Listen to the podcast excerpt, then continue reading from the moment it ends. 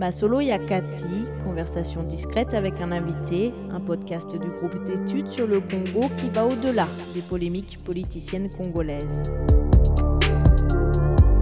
Bonjour et bienvenue dans ce quatrième épisode de Masolo Yakati, podcast euh, du groupe d'études sur le Congo, centre de recherche indépendant basé à l'université de New York. Au micro, Trésor Kibangula. Nous enregistrons cette conversation ce samedi 13 février 2021, journée mondiale de la radio. Les podcasts est bien entendu enregistrés à distance, contraintes et restrictions de voyage en cette période des pandémies l'imposent. Aujourd'hui, notre invité s'appelle Yvon Mouya. Il est journaliste depuis 10 euh, ans environ, doctorant à l'école d'études de conflits euh, de l'Université Saint-Paul d'Ottawa et professeur à temps partiel pour cette session d'hiver, chargé du cours de sujets avancés en études des conflits, les approches socio-culturelles de la paix. Il est par ailleurs euh, le fondateur du site d'information en ligne Casse Info qui ambitionne d'aller, je cite, au-delà de l'info. Et ça tombe bien parce que nous allons échanger sur le rôle des médias congolais. Que doit-on attendre des journalistes dans un contexte de tensions ou des crises politiques? Bonjour Yvon Mouya. Bonjour Trésor Kibangola, merci beaucoup pour euh, l'invitation. Un peu de contexte pour définir les cadres de notre échange. À l'avènement de Félix Tshisekedi au pouvoir début 2019, l'on a noté une certaine euh, hein, dans les relations entre journalistes et pouvoir public. Tendance maintenue deux ans plus tard où Monsieur Yvon Mouya, pensez-vous que le vieux démon de la prédation de la liberté de la presse sont depuis des retours? Je pense qu'il est encore trop tôt, même si c'est déjà deux ans, euh, deux ans que ce nouveau pouvoir est en place. Euh, il serait prématuré de trancher sur euh, un retour des prédateurs de la presse. cela dit, la presse, comme d'autres secteurs de la vie en République démocratique du Congo, sont dans un processus d'adaptation de ce nouvel, cette nouvelle ère politique. Vous savez qu'on a connu deux grands moments de pouvoir euh, autoritaire euh, au pays, euh, il faut le dire ainsi. Après 32 ans de Mobutu, puis 18 ans de Kabila fils, hein, il faut ajouter les quelques années de son père, ce qui fait au-delà de 20 ans pratiquement. Chaque secteur de la vie devait inévitablement être affecté par cette forme de pouvoir. Alors, je crois qu'il serait très difficile d'envisager un changement euh, radical au niveau de la façon de faire de la presse. La presse, on en parlera certainement au cours de cette émission, c'est un moteur de changement. La presse euh, devrait, euh, de ce point de vue, s'appliquer à elle-même sa mission de changer les choses, en commençant par changer sa façon de fonctionner. Pour répondre à la question de ce que nous voyons depuis deux ans, je ne pense pas, euh, de mon point de vue, que euh, des prédateurs seraient de retour euh, pour mettre main sur la presse et, l'orienter d'une certaine manière. Par contre, je pense qu'il y a une sorte d'engouement peut-être exagéré au niveau de, de, la presse de vivre une certaine liberté, voire un certain libertinage. L'avenir nous le dira. On est sur une pente plutôt vers une tendance à une libéralisation peut-être plus exagérée de la presse qui pourrait avoir des conséquences sur euh, certaines dérives, hein, sur la façon d'informer et euh, certains copinages même entre la presse et, les politiques. Et lorsqu'on parle euh, changement, Yvon Mouya, on, regarde aussi les cadres législatifs. Hein. On, on, parle d'une loi de 22 juin 1996, 1996, comme on dit au Congo, une loi sur la liberté de la presse, une loi réputée liberticide pour les journalistes. Mais durant ces deux ans euh, des mandats de Félix Tshisekedi, aucune réforme majeure n'a été engagée dans le secteur, même pour euh, essayer de révisiter cette loi. Est-ce que ce n'est pas là aussi une faiblesse des politiques publiques dans cette recherche d'une presse forte en République démocratique du Congo? Si euh, la question été posée à un membre du régime actuel, on vous dirait qu'il y avait d'autres priorités. Euh, Félix Tshisekedi euh, semble retrouver les pleins pouvoirs, hein, euh, dans l'apparence en tout cas, pour l'instant on verra la suite. La presse devrait toutefois maintenir la pression pour que toutes les promesses faites depuis les, différents gouvernements puissent être réalisées en termes d'application des, textes. Cette loi dont vous parlez, c'est une loi très importante mais qui devrait subir quelques réformes parce qu'il faut remonter à l'origine. La loi est née après euh, les premiers états généraux de la presse qui n'étaient pas tombés du ciel, mais qui étaient euh, la conséquence de la conférence nationale souveraine de 92, de 92 oui. tous les secteurs de la vie au pays étaient bouleversés par ce qui se passait au niveau politique, les transformations étaient attendues au niveau de la presse aussi. Il était question de redorer l'image d'une presse euh, qui était aux ordres, une presse euh, qui était manipulée par les politiciens euh, ou une presse qui chantait la gloire du régime de Mobutu. Les États généraux visaient premièrement d'améliorer cette image, mais aussi de donner ces lettres de noblesse à la profession du journaliste à la qualité de l'information. Jusqu'en 2004, euh, que le congrès euh, sur la presse euh, donnait naissance à l'Union nationale de la presse du Congo, qui s'est contenté de se livrer à des batailles pour les postes, pour qui va contrôler cette structure. Je pense que nous sommes responsables en tant que journalistes de veiller et de maintenir la pression pour que le pouvoir actuel puisse se pencher, parce qu'il y a des réformes qui ont été promises. Il y a des demandes qui ont été exprimées par les journalistes pour que cette profession puisse retrouver un peu sa, qualité. Nous avons voyagé, Trésor, vous êtes euh, euh, à Paris, on voyage, on voit comment la presse fonctionne. On ne peut pas dire qu'il y a la liberté totale des presses euh, des par parce que le concept de liberté, on en parlera, je crois aussi, elle est à relativiser. Néanmoins, la presse fonctionne d'une certaine manière euh, qui puisse permettre à nos sociétés d'être informées et d'avoir une bonne qualité d'information. Cela passe par les moyens, cela passe par euh, un véritable accès aux sources principales de l'information. Il y a cette notion de vraies informations, entre guillemets, qui ne sont données qu'à euh, la presse dite internationale. Je pense que c'est quelque chose qui devrait être changé. Alors, pour euh, répondre en un mot, euh, Félix Tshisekedi a ses raisons, peut-être euh, légitimes, de se défendre face aux accusations de n'avoir rien fait concernant la presse, parce que il était en quelque sorte pris dans un engrenage politique avec sa coalition FCC Cash. Aujourd'hui, il est dans un processus d'émancipation euh, euh, tous les éléments montrent que cela va dans, dans, le bon sens. Voyons voir, nous, presse, on va attendre tout en maintenant la pression pour que des réformes, des vraies réformes, puissent arriver le, plus vite possible. Parmi les demandes hein, pour ces, ces, réformes à venir, il y a la question sur euh, la dépénalisation des délits de presse.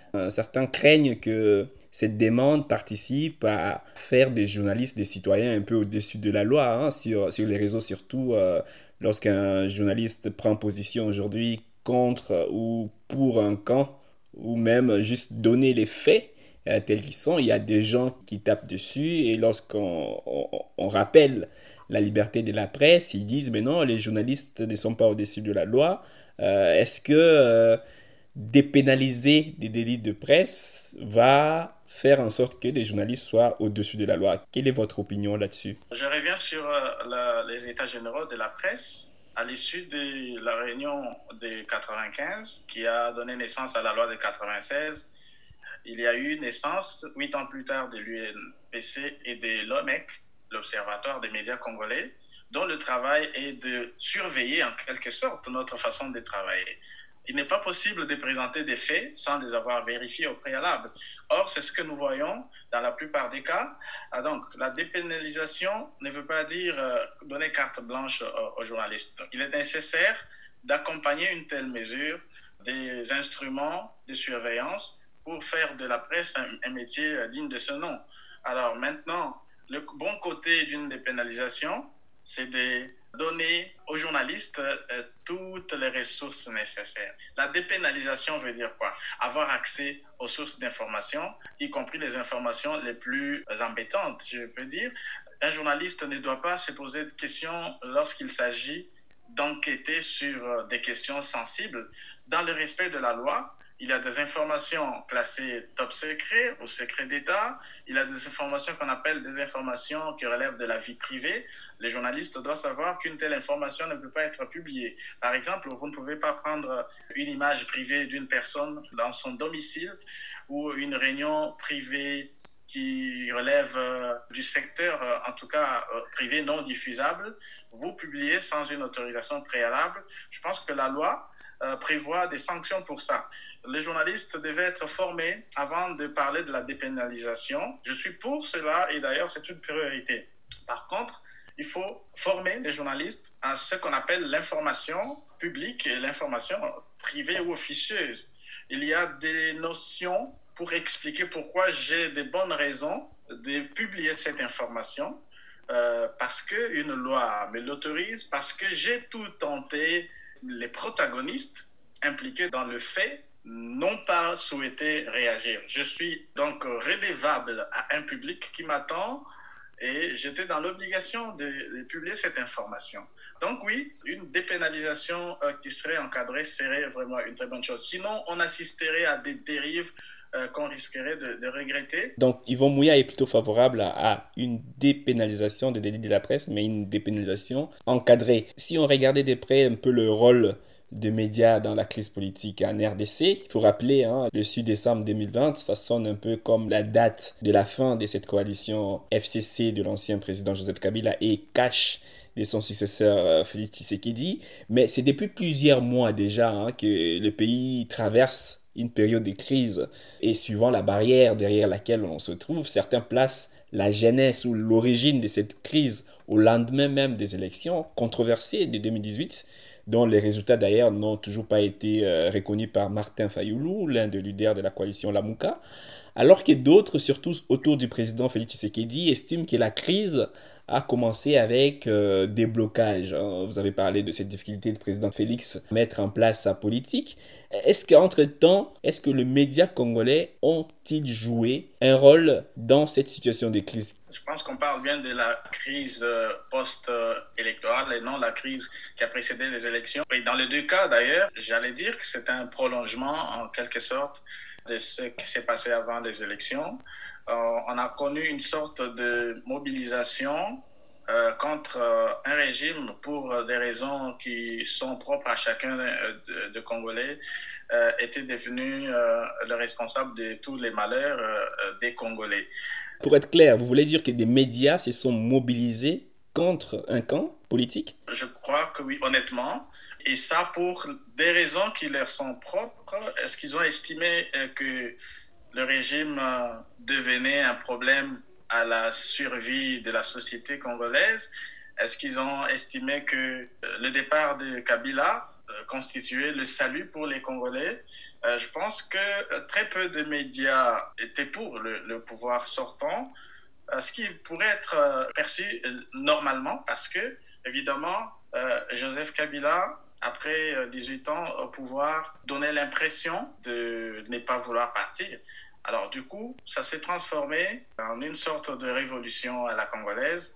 Je pense que dans une révolution, si telle est la définition qu'on devrait donner à, ces événements-là, je crois que la plupart des médias se sont dit qu'on devait se ranger du côté de ce qui était considéré comme du côté de la vérité, c'est-à-dire du côté de ceux qui voulaient que le pouvoir en place euh, puisse s'en aller. Sur les terrains, ça se manifeste comment ces euh, positionnements des médias Si on parle de la crise post-électorale entre Félix Tshisekedi et, Joseph Kabila, est-ce qu'il y a des manifestations vraiment concrètes? Le fait de ne pas donner la parole à, l'autre camp ou euh, on voit quand même des papiers des part et d'autre? Je crois que c'est déséquilibré. Je prolonge mon raisonnement.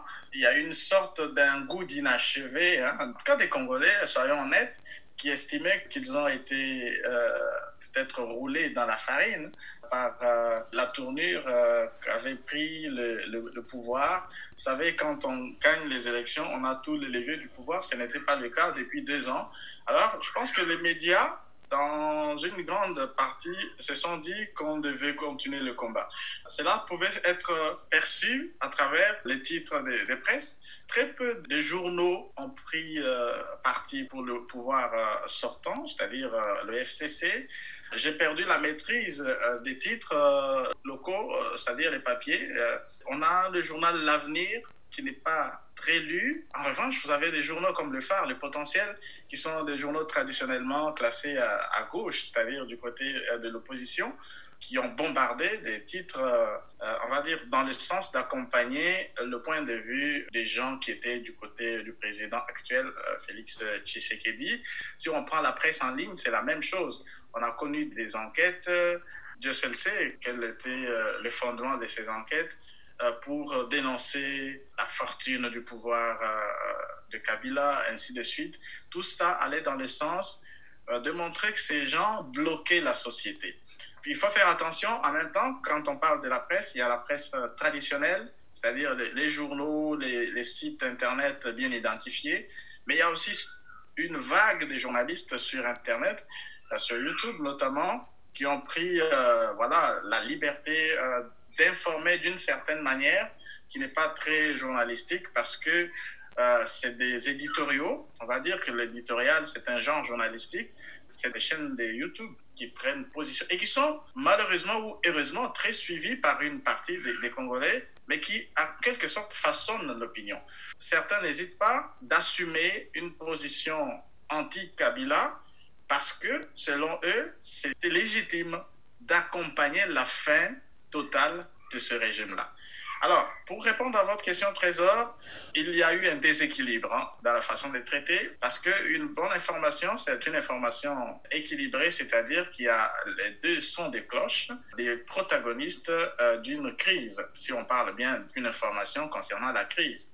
Ils ont eu certainement des bonnes raisons de penser que la lutte n'était pas totale et donc il fallait accompagner Félix Tshisekedi a retrouvé les pleins pouvoirs. Est-ce qu'ils s'y sont parvenus? Ça reste à, voir euh, certainement avec le temps. Est-ce qu'on peut dire aujourd'hui que des médias congolais ont contribué à la mobilisation de l'opinion publique congolaise ou même internationale en faveur du camp euh, du président euh, Félix Tshisekedi et au détriment de celui de Joseph Kabila? Oui, mais est-ce que c'est le seul facteur de mobilisation? Je pense qu'il y a eu aussi des organisations des droits de l'homme euh, qui ont fait beaucoup de bruit, la société civile également. Les médias ont joué leur part. Il est difficile, en tout cas, de trouver des médias qui étaient favorables au maintien du statu quo. Écoutez, deux ans de tiraillement, deux ans euh, de bâtons dans les roues du président, deux ans d'irrespect entre les institutions. En tout cas, pour euh, le bon sens, les médias ont pris euh, parti. Est-ce que je suis d'accord avec cette façon de faire? Ma réponse est, mitigée parce qu'il y aurait eu besoin euh, d'un certain changement. Lorsqu'on parle d'accompagner le changement, parfois ça peut aller jusqu'à pousser le changement vers son accomplissement euh, rapide. À cela dit, lorsqu'on on obtient ces changements-là, il faut maintenant se poser des bonnes questions pour réformer la façon de faire. Les médias ont largement contribué. Dans nos titres, vous avez parlé du site que j'ai fondé, Casinfo. Nous avons, pour notre part, contribué à relayer l'information du camp du président actuel Félix Tshisekedi, mais celui de Kabila aussi. Euh, nous ne sommes pas sains, si je veux dire, mais on a fait, les journalistes avec lesquels je travaille pourront témoigner, un effort d'équilibrer, de donner un temps soit peu la parole à ceux qui commençaient à être marginalisés, eux qui avaient tous les pouvoirs il n'y a, pas si longtemps. Donc, il y a, il y a cet effort qu'il faut continuer à faire. Je vous ai suivi, euh, Trésor, dans vos différentes interventions, parlant du défi du journalisme à, l'ère des réseaux sociaux, qui nous pousse à nous réformer, à nous refonder, c'est-à-dire à passer d'un genre euh, plus classique, factuel, au genre plus, euh, on va dire, analytique. On peut présenter les faits d'actualité, les points de vue des uns et des autres, on peut aller répondre à la question du pourquoi, du comment, Là, on peut analyser, critiquer, émettre des opinions, ainsi de suite. Je pense que la plupart des médias, malheureusement, ne le font pas. Ils prennent parti du début à la fin. Si on doit en juger en termes de journalisme tel qu'il devrait être, je pense que c'est quelque chose qui, devrait être corrigé. Quelles seraient les conséquences lorsque il y a pas cet équilibre dans une situation de crise? Est-ce que des médias, par ces faits, choisissant un camp au détriment d'un autre, ne participent pas aussi à créer des divisions au sein de l'opinion publique il y a eu même des relents sécessionnistes dans le sud, des messages un peu euh, à caractère tribal de l'autre côté à Kinshasa. Est-ce que les journalistes n'ont pas une chose à se reprocher dans ces dérives? Les journalistes ont euh, une responsabilité importante en tant que vecteur, vecteur du message. Hein. Euh, parce que je peux parler dans mon coin, mais si le son traverse les murs de ma maison, ça devient un problème. Les journalistes le font en sachant que cela pourrait causer des divisions au sein de la société. Nous traversons un moment historique, un moment de changement. Quand il y a changement, il y a des pots cassés qu'il faut restaurer. Le changement vient après une crise, après des confrontations, après euh, des souffrances, après des divisions. Lorsque cette partie de tension est passée, il arrive le moment de restaurer. C'est là que la presse devient l'élément essentiel. Donc, je vais dire que la presse devrait trouver son rôle significatif et critique. Les deux mots ont, leur sens. Significatif, pourquoi? Parce que la presse retrouverait son indépendance. La presse trouverait son statut de poser des questions. Être significatif, c'est lorsque les politiciens ou un acteur ethnique veut poser un acte, il se demande est-ce que les journalistes me voient? Est-ce que les journalistes m'entendent? Quelles seraient les conséquences si jamais euh, ces propos étaient relayés? Le caractère significatif prend tout son sens, c'est-à-dire qu'il y a un pouvoir qui compte. Nous sommes qualifiés de quatrième pouvoir. Mais ce pouvoir doit être significatif parce qu'un pouvoir, en termes de définition, si euh, on s'en remet à des auteurs comme Foucault, le pouvoir change. Le pouvoir influence le milieu. Influencer, mais dans le bon sens du mot, c'est-à-dire lorsque je parle, lorsqu'il y a des activités économiques, qu'est-ce que la presse en pense? Comment la presse oriente la société par rapport à un bilan économique, par rapport à une confrontation au niveau social, au niveau ethnique, etc. etc.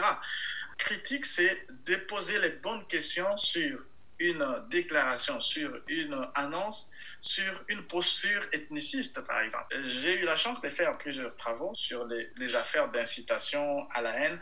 Il n'y a aucun être sur cette terre qui peut me dire que l'individu portant son, son identité garde en lui, au sein de sa, son identité, le caractère de violence. Non, cela s'opère par un processus d'incitation à la violence et souvent par des acteurs qui visent certains objectifs personnels. C'est ce qui se passe lorsque un pasteur prend des libertés pour parler dans une enceinte euh, euh, d'origine euh, religieuse pour prendre, on va dire, voilà, un discours plutôt d'exclusion ou de séparation. Derrière une telle posture, il y a des intérêts poursuivis par cet acteur. Alors, il construit une image d'un groupe dans sa tête qui existe et qui a besoin de se retirer. Il fait un scénario de sécession. Il entend que les médias amplifient ce message pour qu'un groupe adhère à, ce message et donc à son projet euh, sécessionniste, si un tel projet pourrait avoir euh, des chances d'aboutir. Lorsqu'on amplifie ce discours, on devient moins significatif dans le sens où on amplifie le discours sans le critiquer, sans l'analyser. On devient des caisses de résonance, en fait, des médias. Absolument. On devient une caisse de résonance sans une euh, moindre critique c'est pourquoi j'ai parlé de la formation. La presse doit être formée, pas seulement à chercher des informations, mais à, les analyser. Il faut faire très attention. Nous avons un rôle majeur à jouer lorsque les changements commencent à aboutir. Comme nous le voyons, c'est possible que ce pays change. Mais sans une presse indépendante, dans le bon sens du terme, sans une presse qui a les moyens de fonctionner, sans une presse critique surtout, alors ça risque d'être compliqué. Vous parliez de quatrième pouvoir. Est-ce que si la presse ou des médias congolais n'arrivent pas à jouer ces rôles de quatrième pouvoir, c'est pas aussi par faute de moyens Parce qu'on a vu hein, des pratiques qui euh, persistent euh, au milieu euh, des journalistes congolais, comme celle de coupage, par exemple, qui consiste à se faire rémunérer par l'acteur, même politique ou de la société civile. Lorsqu'on se déplace pour une conférence de presse, on attend une liste de présences. Est-ce que toutes ces pratiques aussi, qui sont liées hein, au fait que les journalistes n'ont pas de moyens, des médias sur place n'ont pas de moyens, cela ne participe pas à empêcher l'émergence de médias réellement quatrième pouvoir Et quelle serait alors la solution pour mettre en place ces médias quatrième pouvoir? Quoi, on a parlé euh, depuis le début de cette émission de la loi 96. Dans la loi 96, il y a, il y a des euh, ressources pour euh, réformer ce secteur. Et aussi, un autre point, on a parlé de la loi 96, mais on oublie celle d'avant. Nous avons un statut en tant que journaliste. La loi de 81, si je ne me trompe pas, portant statut de journaliste. Donc, quand on parle statut de journaliste, ça implique beaucoup de choses, euh, cher Trésor. Euh, c'est-à-dire que ça pose la question de qui est journaliste. Qui est journaliste ou qui peut se proclamer journaliste? Alors, on nous dira, oui, c'est ouvert Aujourd'hui, tout le monde se proclame journaliste, prend son micro, sa caméra avec euh, la démocratisation de l'information, à la suite euh, des nouvelles technologies, s'autoproclame journaliste et il a droit aux sources. Les sources l'utilisent. Un politicien veut passer le message, il sait que j'ai mon journaliste euh, dans un coin de YouTube qui va relayer le message et tout le monde euh, le prendra. On a même aujourd'hui des journalistes qui se font à la fois journalistes et communicants. Exactement. Conseiller comme journaliste euh, chargé de presse, journaliste euh, membre de la presse, quel que soit le, niveau de l'institution. Mais écoutez, on vit dans quel monde? D'ailleurs, ça a été dit dans la loi 96 et parmi les réformes qui ont été demandées que lorsque un journaliste a sollicité des fonctions politiques, député, membre d'un cabinet, qu'il puisse mettre entre parenthèses. On ne l'exclut pas parce que le journaliste, c'est pour la vie. Euh, on a passé des années à étudier, on a son diplôme. En revanche, on peut mettre entre parenthèses pendant le temps de vos fonctions parce que les fonctions politiques, surtout les fonctions électives, c'est pour un temps. Si vous estimez en tant que membre d'un cabinet qu'au bout de 4-5 ans, j'ai envie de revenir dans la profession, c'est quelque chose qui pourrait avoir du sens. C'est même euh, à encourager. Donc, le statut de journaliste compte. Cela aiderait à apporter des réponses à la, fameuse question de, coupage. J'ai vécu dans ce système. J'ai vu comment on fonctionne. Ce n'est pas beau. Il faut que ça cesse. J'ai vu des personnes qui appellent dans des rédactions pour euh, demander mais mon information, mais mon activité, ça passe quand? Mais comment vous avez orienté mon reportage de, cette façon-là? Je vais rendre hommage à un grand frère euh, qui, dirigeait la, rédaction. Je vais le citer parce que c'était un homme bien, euh, Giscard Koussema, qui était notre secrétaire des rédactions, qui actuellement euh, travaille dans la presse présidentielle. Un jour, il a pris son téléphone pour recadrer un politicien qui avait osé appeler une journaliste, une jeune journaliste dans notre rédaction, pour se plaindre de la façon dont son activité était orientée dans le reportage. Alors Giscard lui a dit, c'est la dernière fois que vous faites ça, ou sinon on ne couvrira plus vos activités. Alors si on peut avoir cette attitude-là, nous tous, ça commence par éviter de prendre l'argent des politiciens. Ça conditionne votre façon de traiter cette information-là. Et même, qui a dit que toutes les activités sont à couvrir? Vous imaginez des petites réunions, des comptes rendus des, des réunions ministérielles, et ainsi de suite? Voilà le caractère du journalisme au Congo. Mon travail de fin de cycle en troisième année euh, de graduat porte sur le journalisme d'investigation dans l'audiovisuel congolais. Vous pouvez imaginer, c'est un sujet qui se conclut euh, à partir de son titre. J'ai analysé deux rédactions de la télévision euh, à Kinshasa. Force est de constater que c'est vraiment pénible parce que nous alignons dans nos rédactions les sujets des institutions, comment un ministre a, accordé des audiences et comment ses invités perçoivent la, beauté ou l'élégance du ministre ou d'un PDG, etc. C'est ce que j'ai remarqué. C'est ce qu'on appelle le journalisme institutionnel ou institutionnalisé. Là, je suis, je suis jeune étudiant, mais quand je débarque dans la profession, je me retrouve dans un paysage qui fonctionnait exactement de cette façon-là. Donc, on doit avoir les moyens, et ça passe par l'application de cette loi, qui va donner euh, de l'argent à la profession. Euh, j'habite euh, au Canada où les journalistes bénéficient de subventions de l'État. Mais jamais on a vu des journalistes faire de louanges au gouvernement de Trudeau. Ce n'est même pas le gouvernement Trudeau qui donne cet argent, c'est le Trésor public. En subventionnant la presse, on lui donne des moyens de fonctionner, on lui donne sa liberté, on lui donne son indépendance et la presse retrouverait le rôle et surtout la force de redéfinir la fonction du discours. Vous savez, le discours, comme celui dont on a euh, parlé tout à l'heure, des politiciens qui réactivent les, fibres euh, tribales pour inciter à la division, la presse retrouverait la force de redéfinir la fonction du discours au sein de la société. Quel est le discours que nous devons consommer et de quelle façon on doit réagir à un tel discours? La presse aurait retrouvé les moyens de se confronter à ces défis qui est énorme. Sans ces moyens-là, la presse courira derrière l'argent des acteurs de l'information et cela n'aura que des effets très négatifs sur euh, cette profession. Vous parliez de subventions de l'État. Euh, lorsqu'on discute avec des journalistes euh, au Congo, apparemment, certains médias, et c'est vrai, en tout cas des médias qui sont réputés proches du pouvoir, recevraient un peu d'argent et d'autres non. si on, on se référait juste pour un cas d'étude, euh, les cas de la RTNC, qui est quand même la chaîne euh, publique, euh, qu'est-ce qui reste encore du service public dans cette radio-télévision nationale? Parce qu'elle au moins reçoit des subventions ou vit de l'argent du trésor public. Vous pouvez maintenant voir quels sont les les conséquences euh, de ces rapports financement public et médias publics.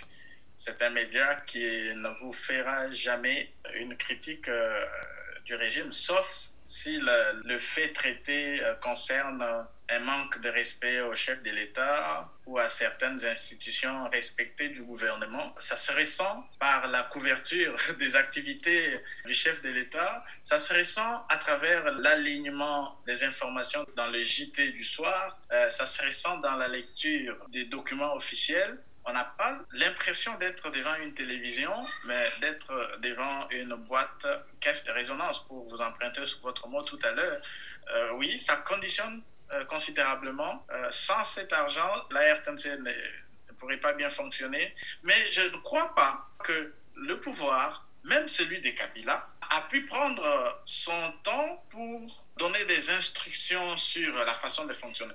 Écoutez, on peut comprendre dans tous les pays, en tout cas la, la grande partie euh, des pays du monde, que les médias officiels ménagent toujours le gouvernement en place. J'utilise le mot ménager parce que ça implique qu'on peut s'arranger avec certaines choses. Dans tous les pays du monde, même sur France 2, certains tabous qu'on ne franchit pas. Parce que d'abord, les dirigeants de France 2 sont nommés par la présidence euh, française ou bien par l'entremise euh, du conseil audiovisuel, donc par, par, le chef de l'État. Donc il y a eu un certain conditionnement entre les deux corps. Cela dit, il faut essayer de professionnaliser un peu les choses. Le journal tel qu'il fait, franchement, ce n'est pas possible. Un journal, ce n'est pas un alignement d'institutions. Dans nos sociétés, il y a des problèmes. Les problèmes d'eau, les problèmes d'insécurité, les problèmes euh, d'éducation, etc.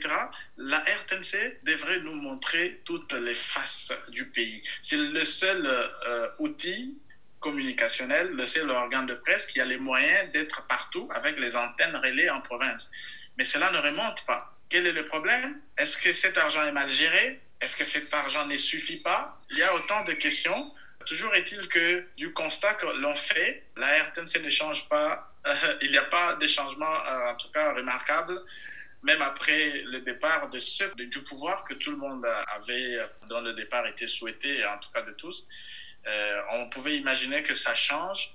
On a l'impression qu'il y a une certaine liberté peut-être, on sent une certaine décrispation qui est peut-être visible, mais la manière de faire, les louanges aux dirigeants, ça continue. Est-ce que c'est une télévision d'État ou une télévision de gouvernement? Est-ce qu'ils ne confondent pas aussi euh, l'argent du trésor public à l'argent d'une autorité ou d'une institution? Parce que les subventions publiques, c'est des taxes des Congolais, de l'impôt euh, des Congolais euh, qui sont payés. Donc, ils devaient quand même faire la part des choses et revenir, comme il les les journalistes de la RTNC, euh, cette église au milieu du village et traiter au-delà même du JT que vous avez qualifié d'institutionnel, je dirais même des protocolaires, parce que c'est tel ministre a reçu, le premier ministre a reçu tel, un compte rendu là-bas. Donc il n'y a pas de sujet de fond, mais au-delà de ça, même dans la programmation des émissions, on n'a pas des émissions qui mettent l'éclairage sur euh, des vraies questions, hein, des réformes, des questions de société même. Il y a eu euh, les débats à l'Assemblée nationale sur la zone de libre-échange, cet accord euh, au niveau panafricain. Est-ce qu'il y a eu un éclairage à la RTNC pour parler des questions comme ça? Donc il y a vraiment un vide. On se demande qu'est-ce qui reste encore du service public dans cette télévision nationale. Mais aujourd'hui, avec la montée des médias en ligne, hein, euh, vous avez euh, lancé Casse Info, peut-être on va terminer par là. Est-ce qu'il y a un espoir que les pratiques qu'on vient de décrire ici euh, vont changer ou bien malheureusement on va rester dans le statu quo? Ah, mais il faut garder bon espoir parce que je pense que le changement appelle le changement. Ce qui se passe au niveau politique pourrait je l'espère, influencer positivement la presse. La presse devrait, euh, avec euh, la façon de faire des médias en ligne, qui ont pris une certaine liberté, vous savez, euh, en ligne, on est une sorte de presse invisible. Hein. Voilà, si on vous prive des bureaux, vous pouvez vous cacher chez vous et travailler. Du coup, c'est compliqué à, vous saisir. Je pense que cette liberté retrouvée par l'Internet pourrait euh, constituer une opportunité pour en profiter afin d'échanger les choses. La presse devrait se rappeler que le changement qui est en cours, parce que vous savez, le régime en place hérite d'une crise qui traîne son lot des maux de cette société. Alors, le risque pour ce genre d'héritage, on a connu ça en Éthiopie, en Ouganda, au Rwanda même, lorsqu'on hérite d'un régime qui a connu des situations controversées, le risque, c'est de se retrouver soi-même euh, pris par le piège des impératifs des transitions de la crise à la paix. C'est-à-dire que ce besoin d'aller à la paix va vous presser au point que le nouveau régime risque de se retrouver en train de recréer les rallants autoritaires. Pourquoi? Parce qu'il ne serait pas en mesure d'accomplir certaines promesses. Alors la presse doit veiller. C'est pourquoi la presse en ligne essaie de le faire par nous, à Casse Info, par de temps en temps des analyses, des critiques. Et on a su des critiques de certains fanatiques qui, pour eux, il faut tous se ranger, chanter la louange. Moi, je viens du Kassai, de la même région du président. C'est malheureux de l'évoquer, mais euh, j'ai dit à mes journalistes, vous ne faites pas, aux amis avec lesquels je, je, travaille, vous ne faites pas la presse par rapport à un homme. Ce sont les faits qui doivent me dicter. Alors, ne regardez pas le chef de l'État, regardez ses actions, ses promesses, commenter, critiquer, donner la parole à tout le monde. J'ai vu un, jour une série d'articles sur euh, le pouvoir en place, rien sur euh, l'opposition, en tout cas ce qui est en train de devenir l'opposition. J'ai dit non, on doit leur donner la parole. Ils doivent parler, on doit les écouter. Que les gens les croient ou pas, nous aurons fait notre mission, à savoir d'équilibrer l'information. Donc la presse doit travailler pour réinstaurer, c'est un deuxième point, la culture du dialogue. Parce que nous sortons d'une crise. Le dialogue ne veut pas dire réconcilions-nous tous et regardons dans la même direction. Le dialogue, c'est cet effort permanent d'entendre euh, les parts et d'autres. La presse doit avoir la possibilité de recréer la négociation de la parole publique, c'est-à-dire la confrontation verbale équilibrée, là encore, dans nos médias audiovisuels et dans la presse écrite. C'est le défi qui se pose à nous alors que s'ouvre un nouveau départ dans ce pays. Je ne sais pas si c'est Rousseau ou euh, un penseur euh, euh, français qui a parlé de la presse en tant que l'opposition par excellence. Parce que la presse, c'est l'opposition. Mais une opposition qui va toujours chercher, lorsque une réforme est annoncée, si cette réforme a les outils nécessaires pour aboutir ou pour changer la société. La presse ne doit pas dire oui, la presse doit dire OK, nous avons compris, mais quels sont les, tenants et les aboutissements de cette euh, proclamation ou de cette promesse? Donc, c'est ça l'autre élément que la, presse devait donc euh, apporter. Euh, pour terminer, tout ça doit se faire par un encadrement, par les mécanismes officiels et par l'auto-évaluation personnelle. Au niveau officiel, j'entends par là les instruments juridiques les structures de surveillance comme euh, l'Observatoire des médias congolais, l'UNPC, qui devraient se réformer elles-mêmes en tant qu'institution pour accompagner la façon de fonctionner du journalisme. Sinon, les dérapages, on continuera à en déplorer. On a parlé d'incitation à la haine. ça pourrait revenir si nous ne prenons pas garde. Je termine, cher Trésor, en vous rappelant, la guerre de 98 a donné lieu à des dérapages énormes sur le plan de la communication, quand on a connu des hommes politiques appelant à l'extermination d'un certain groupe social, d'une certaine ethnie, et la presse se donnait le luxe de relayer ce type de messages. Nous ne devons pas retomber dans ces entraves, dans ces dérives qui pourraient nous retarder euh, en matière de développement alors que le pays veut aller de l'avant. Nous devons retrouver notre rôle, euh, rôle significatif et rôle critique dans la société congolaise. Merci beaucoup Yvan Mouillard pour ces notes d'espoir. Je rappelle que vous êtes journaliste, doctorant à l'école d'études des conflits euh, de l'Université Saint-Paul d'Ottawa et professeur à temps partiel pour cette saison d'hiver. Merci à vous d'avoir suivi cet épisode de Masolo Yakati. N'hésitez pas à vous abonner sur votre plateforme de podcast préférée pour retrouver les épisodes précédents. À bientôt.